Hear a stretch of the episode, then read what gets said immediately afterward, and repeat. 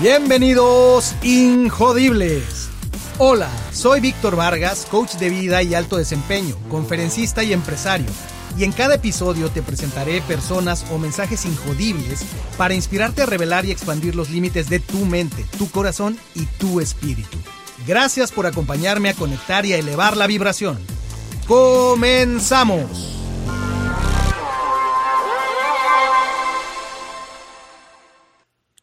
Hola Injodible.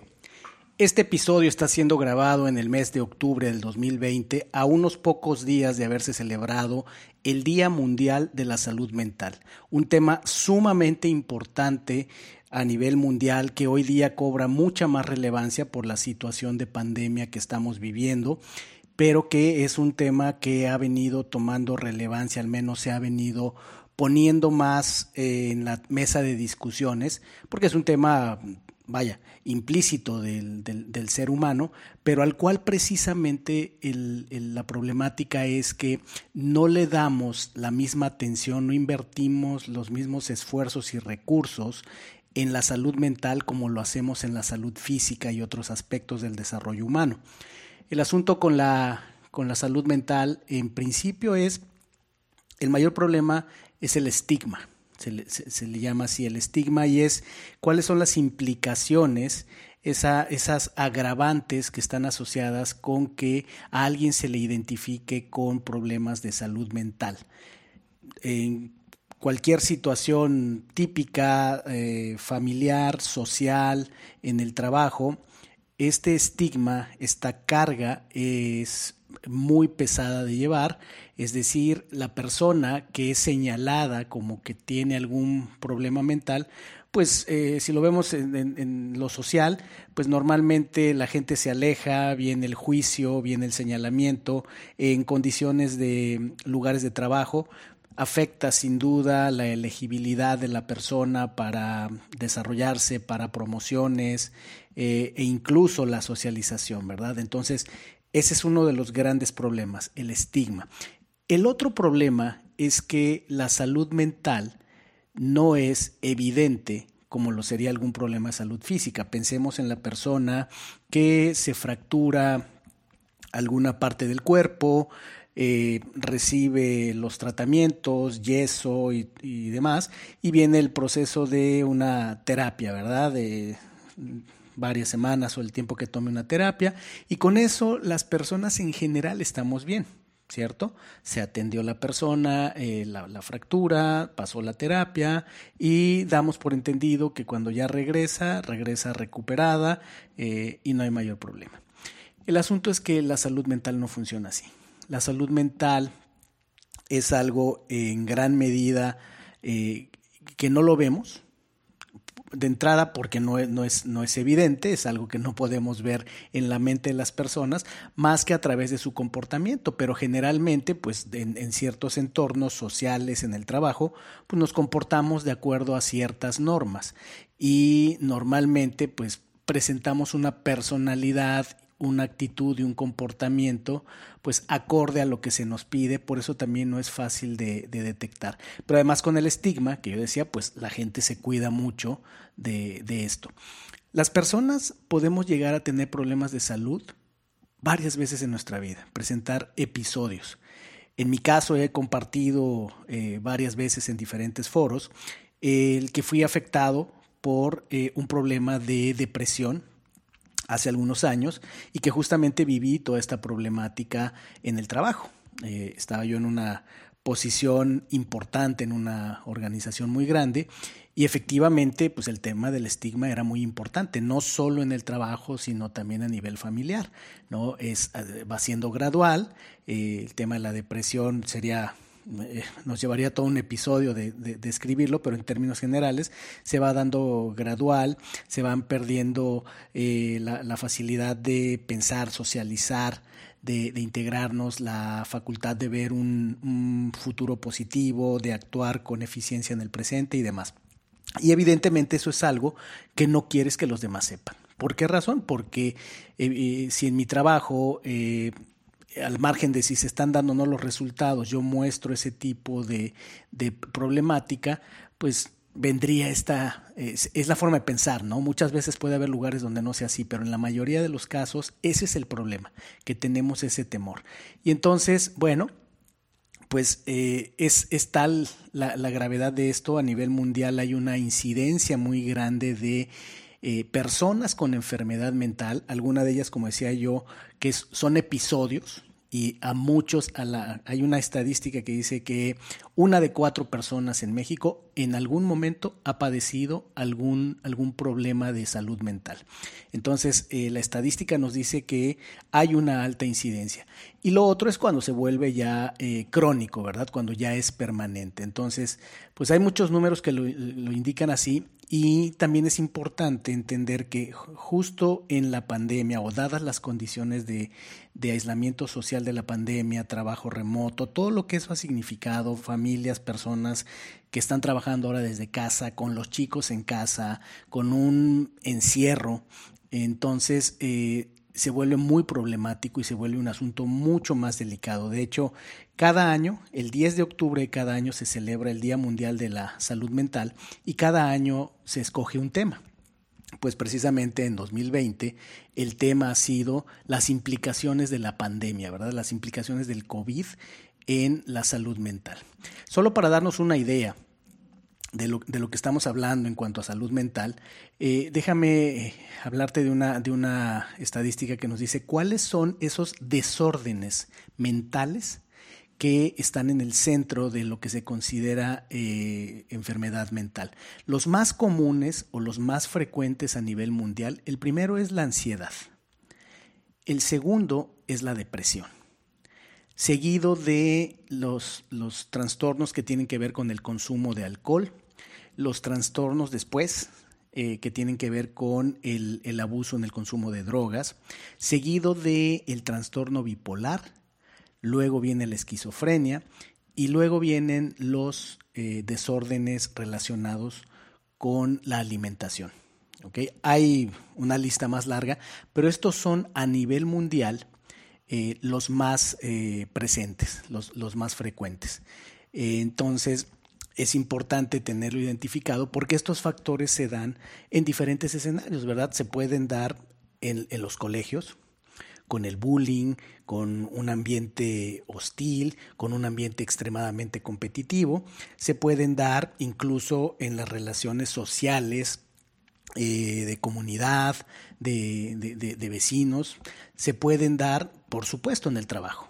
El tema de la ansiedad, el tema de la depresión, eh, sin duda eh, se presenta mucho en los trabajos y aquí es donde entra mucho también el tema de, el entorno cultural y del estilo de los líderes. ¿verdad?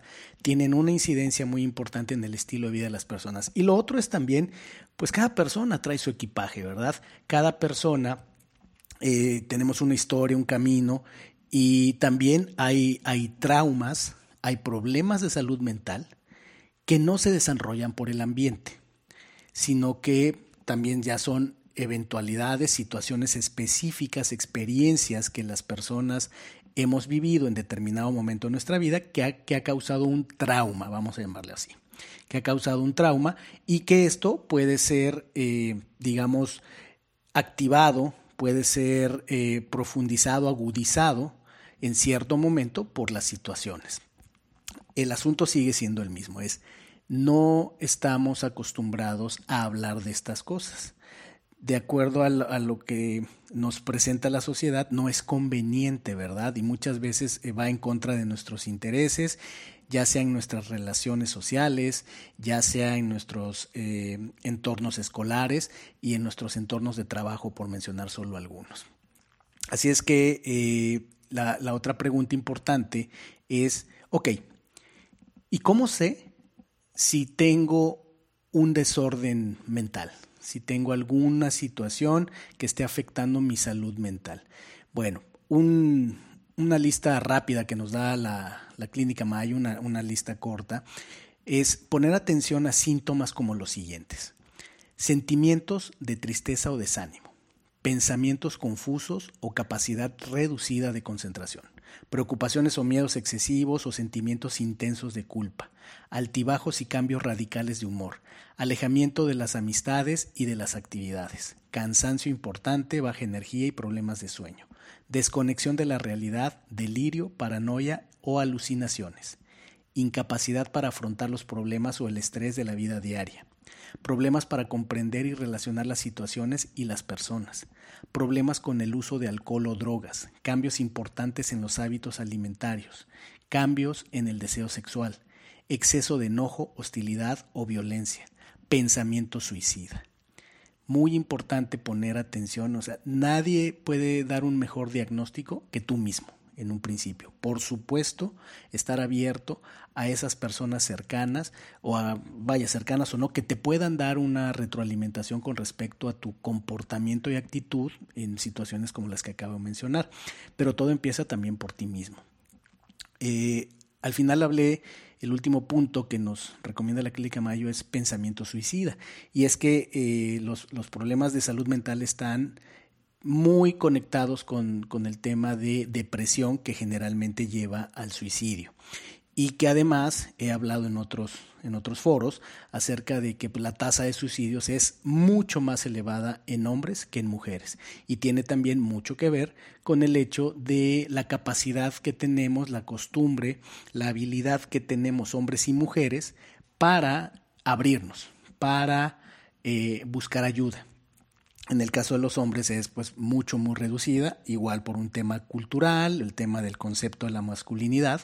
Y entonces pues, eh, eso explica por qué los hombres eh, tenemos a nivel mundial una tasa mucho más alta de suicidios.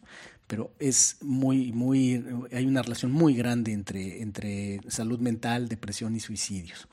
Entonces, eh, algunos datos, por ejemplo, específicos para México. Eh, hay mucha investigación, pero hay muchos datos que son a nivel mundial o que son de Estados Unidos o, países del primer mundo. En el caso de México empieza a generarse esta, información, la Secretaría de Salud y otras instituciones están eh, trabajando cada vez más en esto. Y un dato es, por ejemplo, que en México el 17% de las personas presenta al menos un trastorno mental. Eso quiere decir que es una de cada cuatro, que lo parece una, mínimo una, una vez al día. Entonces, ese, ese es un dato interesante. ¿no? Ya, ya, muy específico de México. Otro es que el costo financiero y económico de las enfermedades mentales en países en vías de desarrollo equivale al 4% del Producto Interno Bruto. O sea, es decir, eh, implica un costo económico muy grande, implica un costo social muy grande también porque la productividad baja en las organizaciones. Entonces, eh, obviamente el nivel de convivencia baja, eh, es, un efecto dominó, donde ocurren muchísimas eh, afectaciones, pero lo principal es, y de lo que se trata esto, es de la plenitud, tu nivel de vida, el nivel de vida de las personas se ve afectada por esto. Por último, quiero, mencionar en, términos de, lo, de, lo, que ocurre en México al respecto es, afortunadamente, tiene eh, un, par de años que entró en vigor la NOM 035, la norma 035 emitida por la Secretaría del Trabajo y Previsión Social. Y esta norma justamente viene a atender aspectos que están relacionados con la salud mental. Esta norma impone a las organizaciones desde un punto de vista del manejo de sus relaciones con los colaboradores eh, lineamientos para manejar, eh, se le llaman, dentro de esta ley se le llaman eh, riesgos psicosociales. Y efectivamente habla en particular y de forma directa de eh, cómo medirlo, dónde, dónde pone énfasis la ley en el entorno organizacional, es decir, qué tan favorable o desfavorable es y establece ciertos criterios y mecanismos para medir ese entorno organizacional, llamémosle clima. Y un segundo factor es, eh, incluye el, liderazgo, ¿verdad? la efectividad de los líderes, incluye el diseño de la organización, las políticas, los procedimientos y una serie de, aspectos que efectivamente afectan la, psique de las personas. Entonces, eh, hay, buenos esfuerzos. La no tan buena noticia, creo yo, es, o, lo, que eh, siento que pasa también es que nos toma muy verdes todavía. Esta, esta ley, eh, decía yo, la buena noticia es que, bueno, ya desde 2018 se ha venido trabajando gradualmente, pero en mi opinión personal, eh, la pandemia nos tomó todavía en un, en un momento muy, muy, muy temprano de, la madurez de esto, aunque, insisto, ya en algunos lugares eh, se, ha tenido avance, hay organizaciones que alcanzaron a avanzar algo con estas prácticas, pero pues definitivamente lo que está pasando era algo que no podíamos prever, ¿no? El que una cantidad muy importante de personas estén trabajando desde, sus casas, pues acrecenta las, las, posibilidades, las fuentes de estrés para eh, generar riesgos en la, en la salud mental. Entonces, pues dicho todo esto, eh, es, un, es un tema muy amplio como para pretender tener una, una, receta de cocina, o sea, cómo atender los problemas de salud social, perdón, de, de salud mental. Eh, ¿Qué puedo hacer? En general, es, tiene que ver con mantener buenos hábitos, con entender cuál, cuál es el concepto de bienestar, con eh, cuidarnos a nosotros mismos, con cuidarnos en grupo y en términos generales, eh, algunas recomendaciones es mantener una, un diálogo interno positivo. Eh, tener mecanismos, tener prácticas, tener hábitos que nos permitan mantener eh, nuestra atención en lo positivo. Hay muchas técnicas, puede ser afirmaciones, puede ser a través de escribir, tener un, un, diario de agradecimiento, es algo muy poderoso. otro, otro aspecto es enfocarnos en el presente. El reto es mantener la atención donde queremos mantenerla, ¿verdad? Porque la mente brinca mucho al pasado eh, y al futuro. Entonces, eh, una manera de desarrollar una, salud mental eh, vigorosa es vivir más en el presente. Para esto puede ayudar mucho la meditación, ejercicios de atención, respiración. Sin duda, pues también eh, la parte física, ¿verdad? La salud física. Entonces aquí el ejercicio, el movimiento es, es muy recomendable, muy importante, es más que recomendable, es crítico para mantener una salud mental. Ya recordamos esta, esta frase muy cierta que es mente sana en cuerpo sano. La alimentación es, es otro aspecto muy importante para mantener salud mental porque mm, tiene una, una relación muy importante con nuestra bioquímica, con, todo, con todos los procesos que están ocurriendo en nuestro cuerpo y nuestra mente. Muy importante, el siguiente punto es abrirnos con alguien más. Esta, eh, este aspecto es importante en cuanto a nuestras relaciones, en cuanto a nuestra capacidad de conversar con otras personas, de decir lo que estamos sintiendo, de pedir ayuda. Yo insisto en decir que cuando levantamos la mano y pedimos ayuda, ya resolvimos la mitad del problema. Otro punto que puede ayudar es eh, el hacer algo por alguien más. Y esto igual yo lo viví eh, en carne propia, me, me, era como paradójico, como que no me hacía sentido cuando, cuando me aconsejaban que para combatir eh, la, la depresión, me enfocara en ayudar a alguien más, me enfocara en hacer voluntariado, en caridad y demás. Y definitivamente fue un aspecto muy poderoso que me ayudó mucho, porque eh, en, medio de la depresión solo piensas en ti. Y cuando ayudas a alguien más, te sales de ti, tomas perspectiva y, es un despertar. Entonces sí es mucho, muy poderoso. Otro, otro consejo es eh, tomarnos un break, definitivamente. Si se puede parar la dinámica, si te puedes, no sé, eh, quedar unos días en casa, si puedes tomar unas vacaciones, eh, definitivamente es algo que ayuda mucho a mantener la salud mental. Y hábitos como eh, el dormir bien. es muy importante entender los mecanismos del sueño, entender lo poco valorado que los tenemos y el gran impacto que tienen en todos los aspectos de nuestra vida. Así es que bueno, eh, espero que toda esta información sea de utilidad. En principio es eh, poner sobre la mesa algo que tiene que ver con ser injodibles. Y ser injodibles es precisamente mantener nuestra salud mental en el mejor de los estados. y para ello pues tenemos que ser conscientes de nosotros mismos, entender cuál es la problemática, ayudarnos si es que estamos pasando por un tema de estos o ayudar a alguien más que esté pasando por, por, por un tema de salud mental. Espero que haya sido útil esta información y nos escuchamos en el siguiente episodio. Y ya sabes que puedes encontrarme en redes sociales, en Instagram en Ser Injodible, en Facebook en Ser Espacio Injodible y por supuesto en nuestro portal en injodible.mx donde encontrarás artículos, encontrarás cápsulas, encontrarás por supuesto todos los episodios. Nos escuchamos en la siguiente. Gracias por haberme acompañado en un episodio más para moldear y forjar tu mentalidad injodible. Tenemos una cita con tu grandeza en el próximo episodio. Hasta entonces.